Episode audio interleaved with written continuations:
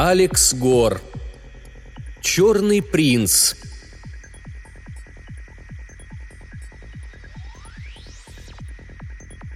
Черный автомобиль представительского класса двигался в потоке машин, изредка петляя и слегка превышая скорость.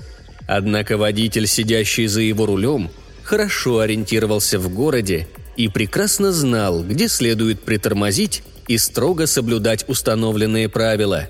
Негоже владельцам платить лишние штрафы, если это не связано с безопасностью нанимателя.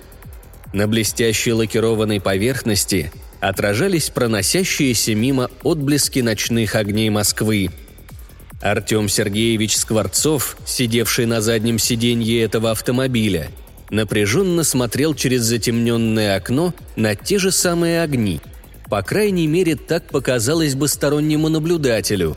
Но, если присмотреться, то можно заметить отсутствующий взгляд пассажира, ведь мысли этого весьма обеспеченного немолодого мужчины находились очень далеко. В этот момент бизнесмен мог думать только об одном – о подарке, который он все-таки приготовил для своего сына – несмотря ни на какие препятствия. И дело даже не в деньгах, а устроить такой сюрприз стоило немыслимых средств. Хотя об этом мужчина ни капли не жалел. Он думал о том, сумеет ли сохранить спокойствие, когда будет рассказывать сыну об этом. А еще о том, что он не смог вовремя вернуться домой и встретить Новый год в кругу своей маленькой семьи. Автомобиль сбавил скорость и, завернув в автоматически открывшиеся ворота усадьбы, проехал на ее территорию. Классический люксовый «Мерседес» плавно подкатил к парадному входу трехэтажного роскошного дома и остановился. Водитель вышел из машины, профессиональным взглядом телохранителя осмотрелся по сторонам и, подойдя к пассажирской двери, открыл ее. «Артем Сергеевич, мы приехали», — сообщил он, увидев, что наниматель сидит задумавшись. «Спасибо, Миша», — ответил мужчина и, выйдя из машины, попрощавшись, направился вверх по лестнице. Длинное черное шерстяное пальто прямого покроя было накинуто на плечи и не давало холодному зимнему ветру добраться до человека. Немолодая служанка в простом черном платье с повязанным поверх него серым элегантным фартуком встретила его на пороге. Это была одна из двух женщин, живших в доме, присутствие которых не мешало Скворцову – Наоборот, он ни за что не хотел бы с ними расстаться. Найти подобных специалистов, роду деятельности которых сложно подобрать какое-либо адекватное название, было очень трудно. Обе женщины обладали целым набором навыков. Они занимались уборкой, приготовлением пищи, оказанием услуг хозяевам, но самое важное – они были профессиональными медиками. Артему Сергеевичу повезло подобрать на эту роль двух настоящих ангелов-хранителей, которые уже не один год находились круглосуточно в этом доме. Их услуги были недешевы, но за них Скворцов готов был платить не задумываясь. В этом огромном доме немолодой бизнесмен жил не один. Наверху, в спальне, расположенной по соседству с его комнатой, находился второй обитатель этого дома.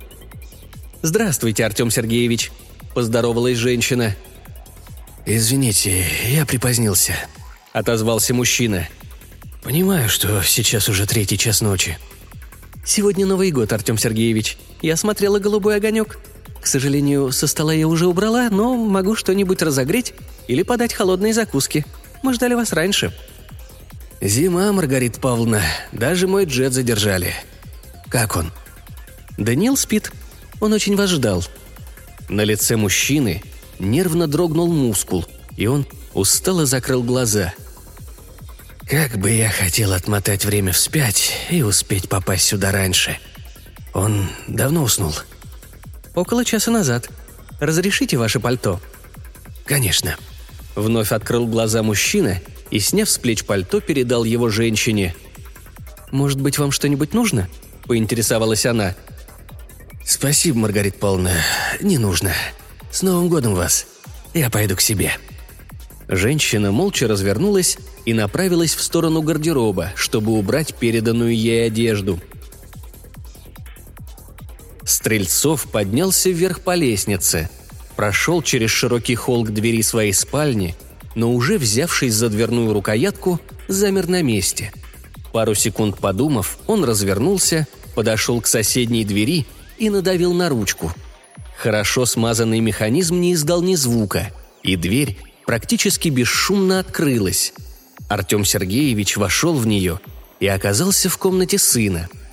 На достаточно широкой кровати, укрывшись одеялом, лежал молодой парень.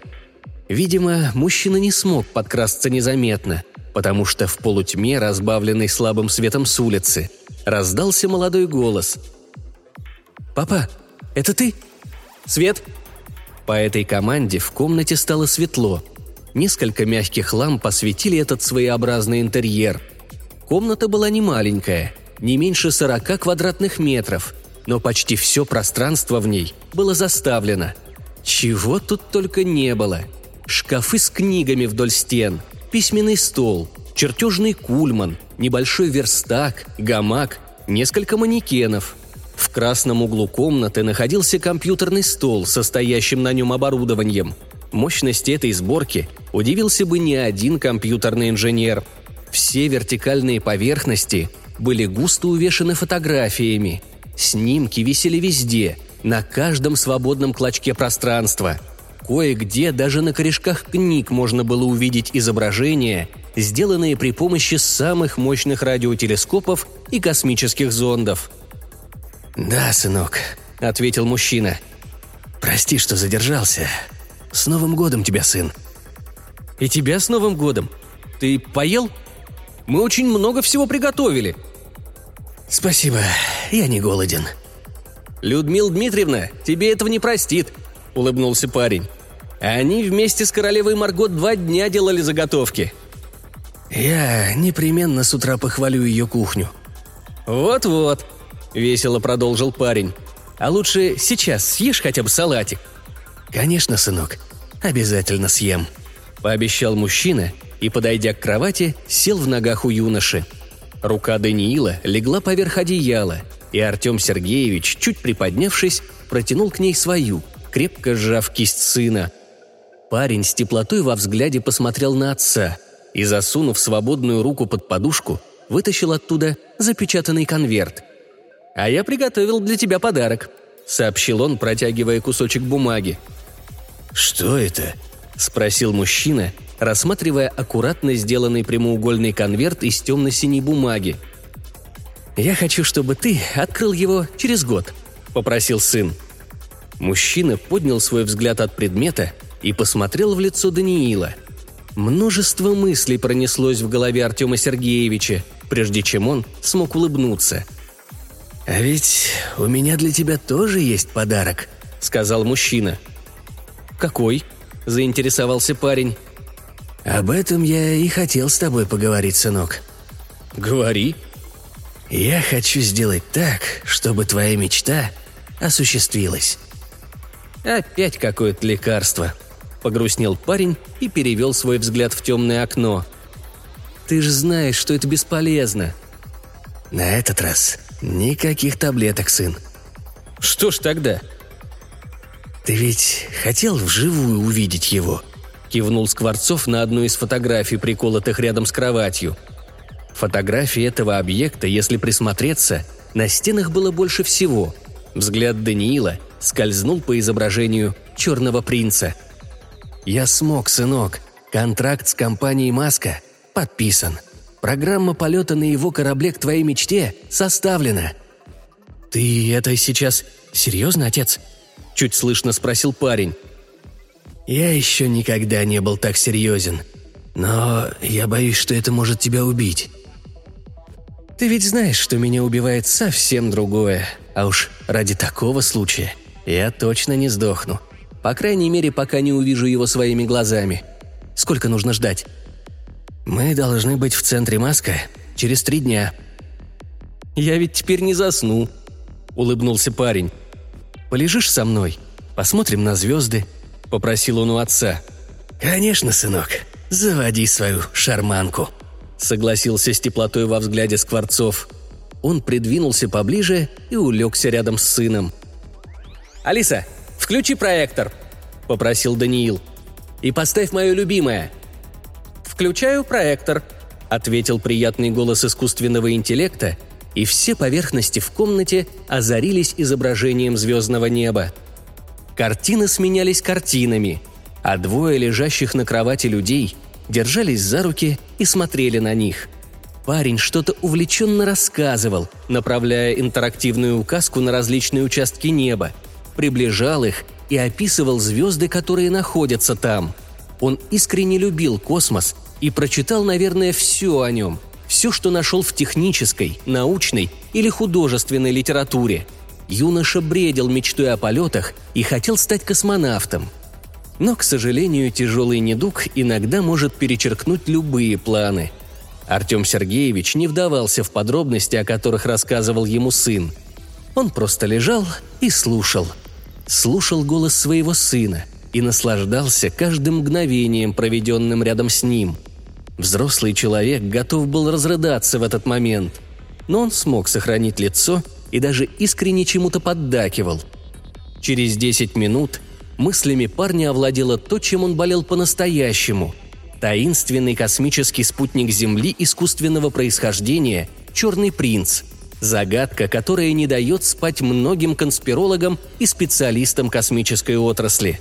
На потолке появились его изображения в различных проекциях. Парень не сразу заметил, что его отец заснул рядом с ним. В какой-то момент он повернулся и увидел мирно спящего человека. «Алиса, отбой!» – негромко попросил он, и изображение исчезло. Девятнадцатилетний юноша – повернулся на бок, положил руку отцу на грудь, прикрыв глаза, и вслед за ним провалился в глубокий сон. Спустя 76 часов и 18 минут. Артем Сергеевич Скворцов сидел в просторном кабинете, одна стена которого была полностью застеклена. За этим стеклом находился Центр управления космическими полетами компании SpaceX – в данный момент там проходила финальная подготовка к взлету. «Господин Скворцов, не правда ли волнительный момент? Ну и задали вы мне работенку». «Вы правы, господин Маск. Волнуюсь». «Артем Сергеевич, разрешите личный вопрос?» – спросил хозяин компании, забавно коверкая имя и отчество бизнесмена из России. «Задавайте», – кивнул Скворцов. Вы ведь понимаете, что для него этот полет может быть путешествием в один конец?» «Более чем, господин Маск, более чем. Я думаю, вам тяжело будет понять, но по-другому я, наверное, не мог поступить». Экипаж, конечно, подготовлен на этот случай и проинструктирован, но я в данном случае переживаю все-таки за вас, ну и за вашего сына, безусловно», Илон отвернулся к другой стене, на всей поверхности которой располагался мультимедийный экран. В данный момент изображение на нем было разбито на множество различных окон. Сюда дублировалась вся информация, с которой сейчас работали люди за стеклом. На одном из экранов бизнесмен, оплативший это мероприятие, увидел лицо своего сына. Нет, он не был испуган, скорее возбужден. Его глаза светились от предвкушения – «Господин Маск, я хочу попросить вас еще кое о чем». «Слушаю вас», — повернулся к собеседнику американец.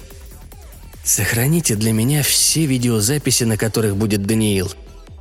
«Конечно, вам будет все предоставлено», — ответил глава компании, посмотрел на свои наручные часы Хауэр и произнес. «Пошел отчет. Минута. Предлагаю насладиться зрелищем».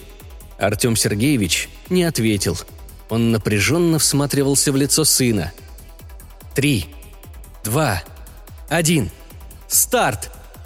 Двигатели на ракете-носителе активировались, и на одном из экранов появилось изображение медленно отрывающейся от стартовой площадки ракеты. По экранам побежали корректируемые в реальном времени показатели, в которых мог разобраться только специалист. Но мужчине не было до этого никакого дела – он смотрел на моментально посерьезневшее лицо своего сына и внимательно отслеживал показатели его жизнедеятельности. Пульсы давления подскочили, но все еще находились в допустимых для парня пределах. Потекли томительные и напряженные минуты взлета. И вот, наконец, за стеклом послышались хлопки. Это означало, что корабль преодолел гравитационный колодец планеты и, отстыковавшись, вышел на программу полета. Аплодисменты достаточно быстро стихли. Персоналу необходимо очень внимательно контролировать каждый показатель полета, от стабильности работы двигателей до степени отклонения от заданной траектории. Время для старта было выбрано не случайно – все рассчитано таким образом, чтобы управляемый корабль смог выполнить возложенную на него задачу по доставке космического туриста как можно ближе к целевому объекту. «Все идет прекрасно, господин Скворцов. Взлет – это самое трудное и опасное. Хотя в этом деле все опасно. Вы знаете, а ведь я сам размышлял о том, чтобы его исследовать». «Так почему же не сделали этого?» – поинтересовался Артем Сергеевич – Наверное, я ждал. Ждал кого-то вроде вас. Видите ли, я предпочитаю из всего извлекать выгоду. Если сейчас все получится, то следующий полет будет совершен туда же, но на этот раз я узнаю, что это. Представляете, что там может скрываться? Честно говоря, нет, но теорий на этот счет масса. Во всяком случае, Черный принц – объект загадочный, а значит заинтересует людей. Хорошая реклама – Возможно, вы и правы, Илон. Расслабьтесь, господин Скворцов. Если ваш парень перенес взлет, то сейчас ему, наверное, даже немного легче, ведь там невесомость. Мне кажется, что он слишком красный. Не беспокойтесь, это временное явление. У меня тоже так было. Сейчас организм перестраивается. Он пытается компенсировать работу под воздействием земного притяжения. Плюс перестройка вестибулярного аппарата – в первое время возможно головокружение, но потом все придет в норму. Я вот поначалу все пытался остановить вращающийся вокруг меня мир, ухватившись за переборку. Но мы с вами уже не молоды. Я могу с ним поговорить? Конечно, сейчас. Американец поднял лежавший рядом с ним смартфон, который являлся многофункциональным устройством, интегрированным в систему управления полетами, нажал на кнопку и произнес – «Стивен, будьте добры, переведите на меня канал связи со стрижом». Именно этот позывной выбрал для себя Даниил. «Перевожу?» – послышался ответ человека, и из смартфона донеслось тяжелое дыхание юноши. «Стриж, как ты, сынок?» «Отец», – ответил парень. «Терпимо, все плывет и очень своеобразные внутренние ощущения. Но в целом нормально. Моих сил хватает, чтобы двигаться». «Потерпи, это должно скоро пройти. Все будет хорошо». «Представляешь, я скоро его увижу». «Конечно увидишь, Стриж». «Не переживай, отец. Лучшего финала я и не мог себе представить». «Это не финал, Даня. Слышишь? Это не финал», — с трудом ответил мужчина. «Пока живу, надеюсь. Отец, извини. По-моему, мне лучше пока не разговаривать, а то меня от лишних звуков, кажется, мутит». «Я тебя понял», – снизил тон Скворцов. «Я тебя люблю». «И я тебя люблю», – ответил парень и стиснул зубы. «Закройте глаза, Даниил», – вставил свое слово Илон Маск. «И ненадолго открывайте их с интервалом в минуту. Так мозг быстрее перестроится». «Спасибо, попробую», – ответил юноша и закрыл глаза. Корабль двигался по орбите навстречу загадочному объекту. «Стриж, раздалось в шлеме, и парень открыл глаза. Перед ним висел капитан корабля Мартин Стюарт. «Мы приближаемся», – продолжил мужчина, увидев, что клиент, открыв глаза, сосредоточенно смотрит на него. «Как самочувствие?» «Нормально», – ответил парень, отмечая, что совет господина Маска оказался действенным. Вестибулярный аппарат в отсутствие гравитации перестроился, и он уже вполне неплохо ориентируется в пространстве – «Иду», — ответил Даниил и отстегнул страховочные крепления. Двигаться в невесомости получалось действительно легче. Мучившая его боль немного отступила, что было самым удивительным. Юноша настолько с ней сроднился, что уже не представлял свое существование без этой боли. Он осторожно оттолкнулся и поплыл вслед за Мартином. Им необходимо было совершить переход в центральную часть корабля – Именно здесь находился переходной шлюз и отсек с тяжелым снаряжением. «Ребята, мы на месте!» – раздался голос Елены Палмер, пилота корабля. К моменту, когда двое космонавтов оказались возле переходного шлюза, судовой механик Хван Чхо, кореец невысокого роста, отвечавший за всю техническую составляющую полета, уже находился там. «Господин Скворцов, вы уверены, что хотите выйти в открытый космос? Я обязан у вас это спросить», – произнес командир корабля. «Уверен», – подтвердил парень, приблизившись к стеллажу с реактивной системой движения в космическом пространстве. Он попытался затормозить. Хван тут же перехватил его, остановив его движение, осторожно развернул и направил в крепление транспортной системы. Механизмы крепления автоматически зафиксировались на скафандре, и кореец разблокировал фиксирующие устройства, крепившие его к переборке. Даниил медленно отплыл и, развернувшись, начал наблюдать, как командир корабля повторяет его действия. Делал он это значительно быстрее. 10 секунд, и Стюарт, перевыполнив норматив, полностью готов к выходу в космос. Кореец пристегнул карабины к кольцам на бедрах обоих космонавтов, новичку и профессионалу, и произнес «Подсоединение страховки подтверждаю. Крепление реактивной системы надежно». «Палмер, как обстановка?» – запросил командир – Траектория стабильная, Мартин. До объекта около 80 метров. Это несколько ближе заданной точки». «Начинаем переход», – скомандовал Стюарт, и по его команде дверь в тамбур открылась. Они вплыли туда, и шлюз закрылся за ними. Воздух был откачан, и сенсорная панель управления внешним шлюзом загорелась зеленым. Капитан Стюарт надавил на нее, и кусок обшивки, отделявший их от бесконечной черноты космоса, бесшумно открылся и отъехал в сторону. «Выдвигаемся!» – скомандовал американец и, плавно придав себе ускорение, вылетел из шлюза. Следом за ним направился парень. Зрелище огромной голубой планеты с тонкой прослойкой атмосферы вызывало дикий восторг в душе Даниила. Но еще больше эмоций принесло абсолютно черное образование, которое по праву считается одним из самых таинственных объектов в околоземном пространстве. Черный принц. Никакие фотографии не передавали его красоты. Словно завороженный, парень уставился на загадочный спутник. Только он сейчас существовал для него. Ни вид живой планеты, ни что-то иное не смогло бы отвлечь сейчас от того, о чем он мечтал уже много лет. Он хотел узнать разгадку этой тайны. Она стала его навязчивой идеей. И вот – он смотрит на нее. «Полетели!» – послышалось в эфире, и парень, взявшись за рычаг управления реактивной системой, начал на практике проверять навыки, полученные на тренажерах и симуляторах. Несколько корявых попыток, и он приноровился, полетев навстречу объекту.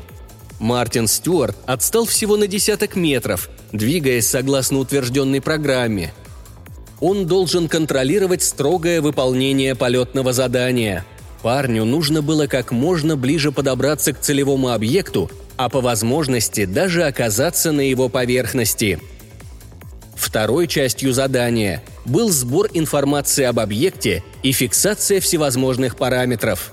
Юноша едва успел остановить свое движение встречным импульсом, когда разделявшие их с Черным принцем 80 метров оказались пройденными – Даниил остановился буквально в паре метров от черной поверхности объекта.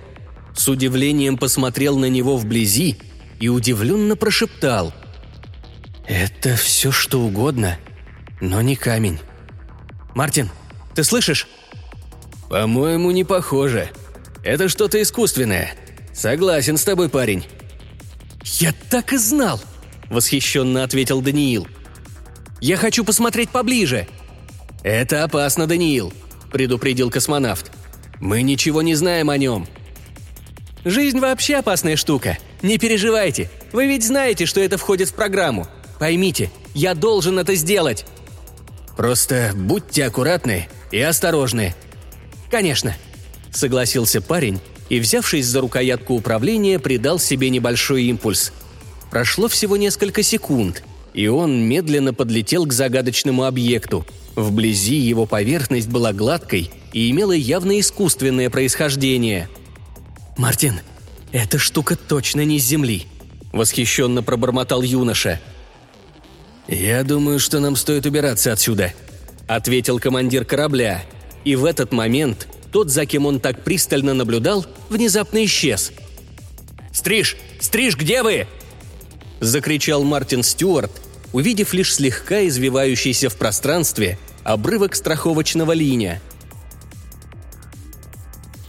Мир перед глазами дрогнул на мгновение, и Даниил очутился в каком-то странном месте. Он все так же был в своем скафандре, вот только ничего не мог разобрать вокруг, кроме белого света.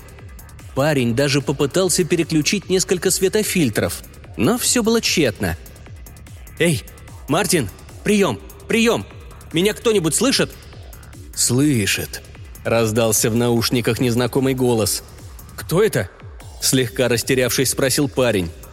«Искин резервной эвакуационной капсулы».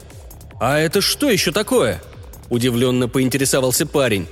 «Искин унифицированной резервной эвакуационной капсулы «Реолит». Собственность вооруженных сил Республики Сальтур». «Так, значит, ты и есть Черный принц?» «Я вас не понимаю. В числе членов экипажа Листата ваш генокод не зарегистрирован хотя он более чем на 64% соответствует среднему генокоду альтов. «Постой, постой! Какие альты? То есть ты и есть самый настоящий инопланетный корабль?» «Часть корабля», — поправил парней Скин. «Ну и что ж ты тут делаешь?»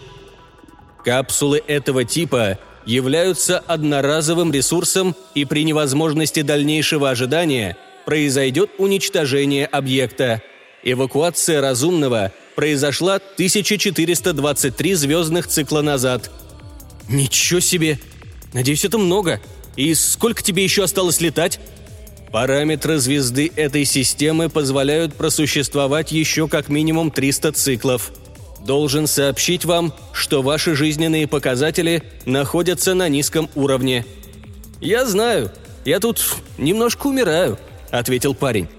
«Рассказывай дальше», то есть ваша жизнь находится в смертельной опасности?»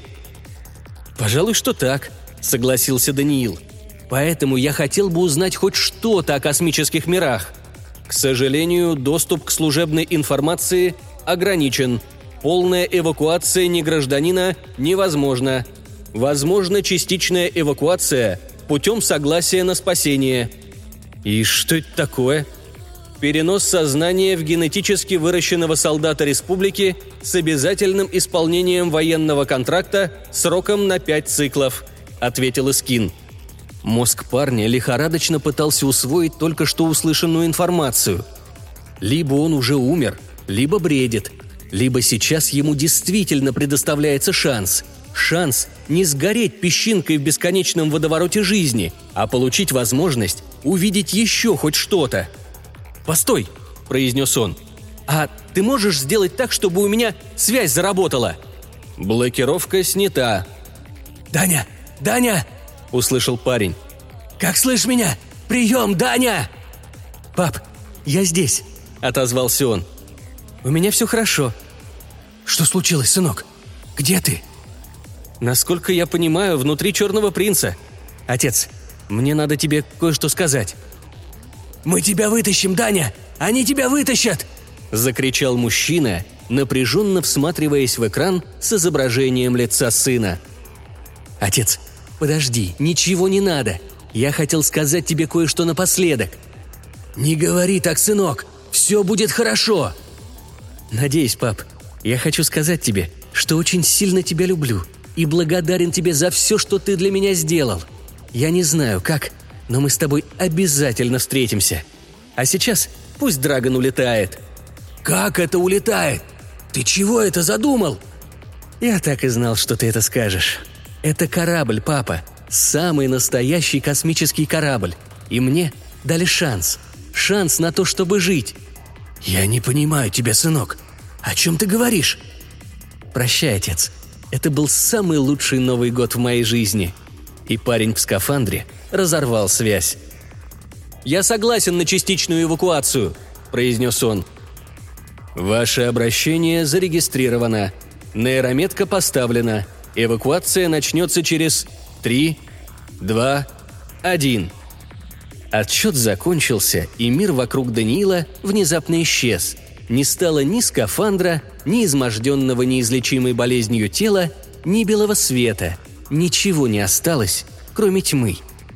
Древняя система эвакуации сработала так, как ее и задумывали, унося ментальный слепок Даниила Артемовича Скворцова далеко-далеко, за сотни парсеков от неизвестной никому в галактике планеты с названием Земля –